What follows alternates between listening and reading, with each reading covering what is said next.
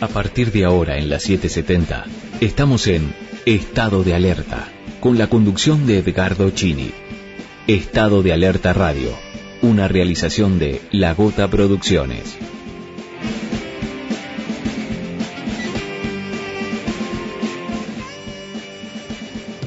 Martes, martes 27 de abril 2021. Te diría que estamos en Tauro, si pudiéramos relajarnos y mencionar otras cuestiones, pero obviamente que estamos en un momento de altísimo conflicto. Los últimos datos confirmados en lo que tiene que ver con el informe que brinda diariamente el Ministerio de Salud habla de 25.495 nuevos contagios. Estamos hablando de un total de fallecimientos de 516.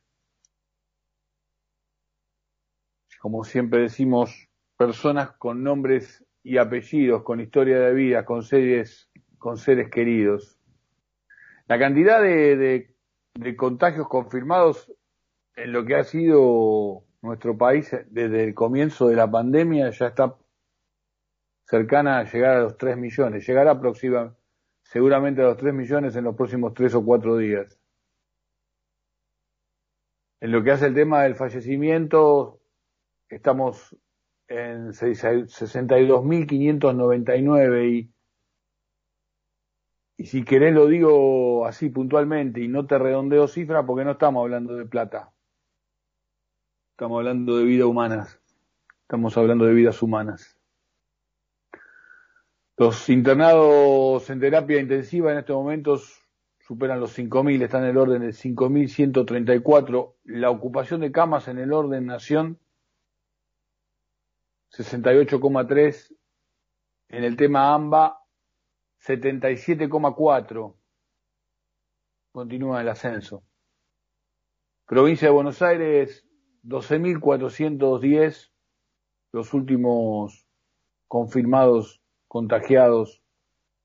Las confirmaciones son de las últimas 24 horas, los casos, siempre repito para que se entiendan, no son efectivamente del último día. La ciudad de Buenos Aires, 2.752 casos confirmados, Córdoba, Córdoba, Córdoba, 2.123 Santa Fe 2002, también con muchos casos en Mendoza y muchos casos en, en la provincia de, de Tucumán. Nos relajaríamos en contarte muchas cuestiones que tienen que ver con sucesos ocurridos un 27 de abril de otros años. Siempre nos gusta marcar estas cuestiones. Vamos a recorrerlas pero nos detendríamos mucho más, porque cada uno de estos datos de la historia, Hegel, el filósofo de donde incluso se abrevó el marxismo, decía que todo hombre lleva sobre sus hombros el peso de la historia, ¿no? El, filósofo alemán marcaba una cuestión dialéctica como concepto y decía que justamente la historia es la matriz de este asunto Así que cargamos con un 27 de abril de 1937, donde fallecía en Roma Antonio Gramsci, a los 46 años. Fue el fundador del Partido Comunista Italiano, quizás la expresión de, del marxismo eh, más latina de Europa, ¿no? Eh, obviamente que fue preso bajo el régimen de Benito Mussolini, allí en sus tiempos de cárcel contrajo algunas enfermedades con las que luego tuvo que enfrentar su vida, pero escribió mucho en la prisión, ¿no?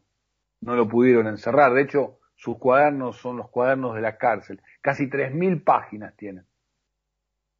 Eh, y hubo volúmenes también que acompañaron la Segunda Guerra Mundial. Nada.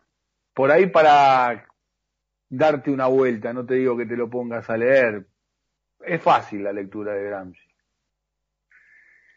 27 de abril de 1994, Nelson Mandela, el preso político, si querés, más famoso de la segunda mitad del siglo XX, el hombre que pasó 27 años detenido por el tema de del apartheid, se convertía en presidente de Sudáfrica, mirá vos, ¿eh? un poco de justicia, un lado para, una para el lado de los buenos, ¿eh? por el 62% de los votos se imponía Nelson Mandela. Aún así algo nos pasa, ¿no? A los seres humanos que, que no le podemos dar continuidad a esos hechos históricos que se fijan como positivos, ¿no? Y bueno, muchas de esas consecuencias es la que pagamos.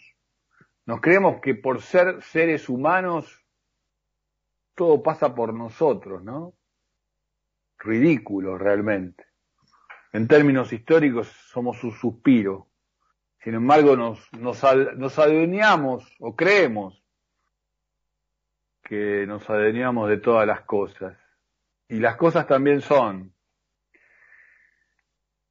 Los animales también son, la naturaleza también es, la, la, la, los virus también son. Quizás por ahí podríamos aprender un cachito de algunas cuestiones. Nos cuesta un montón. Yo no sé si sigo sosteniendo de que vamos a aprender de esto. Ojalá. Ojalá. El programa de hoy se lo dedicamos a Héctor Germán Oesterheld. Un 27 de abril, pero de 1977, la dictadura militar lo desaparecía.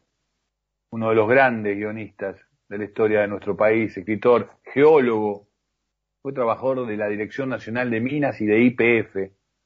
Pero bueno, su arte lo llevó este, al tema de, de los cómics, de las historietas y obviamente recordado por el Eternauta, ¿no? Aquella obra a cual dio a luz un 4 de septiembre de 1957 cuando empezó a ser publicada. Se casó con Elsa Sánchez y con ella tuvo, tuvo cuatro, tuvo cuatro hijas. Tuvo una inscripción política a Montoneros, nunca tuvo una acción bélica, pero sí obviamente tuvo un rechazo muy fuerte al régimen cívico-militar de aquellos años, porque de hecho lo vivió en su familia. Ya habían sido secuestrados y desaparecidos sus cuatro hijas. No, no, no me equivoqué. ¿eh? Habían sido secuestradas y desaparecidas sus cuatro hijas. Estela de 25, Diana de 24, Beatriz de 19 y Marina de 18. Dos de ellas eh, embarazadas. Salud, Esther A ti, humildemente, a vos, humildemente, te dedicamos esta edición de Estado de Alerta como un héroe ¿eh? de los proyectos colectivos. Dense una vuelta por el Eternauta. ¿eh? Un anticipatorio relato de mucho de lo que después Hollywood hizo que pongamos plata en los bolsillos y creamos que ellos nos cuentan la historia, ¿no? dense una vuelta por el Eternauta.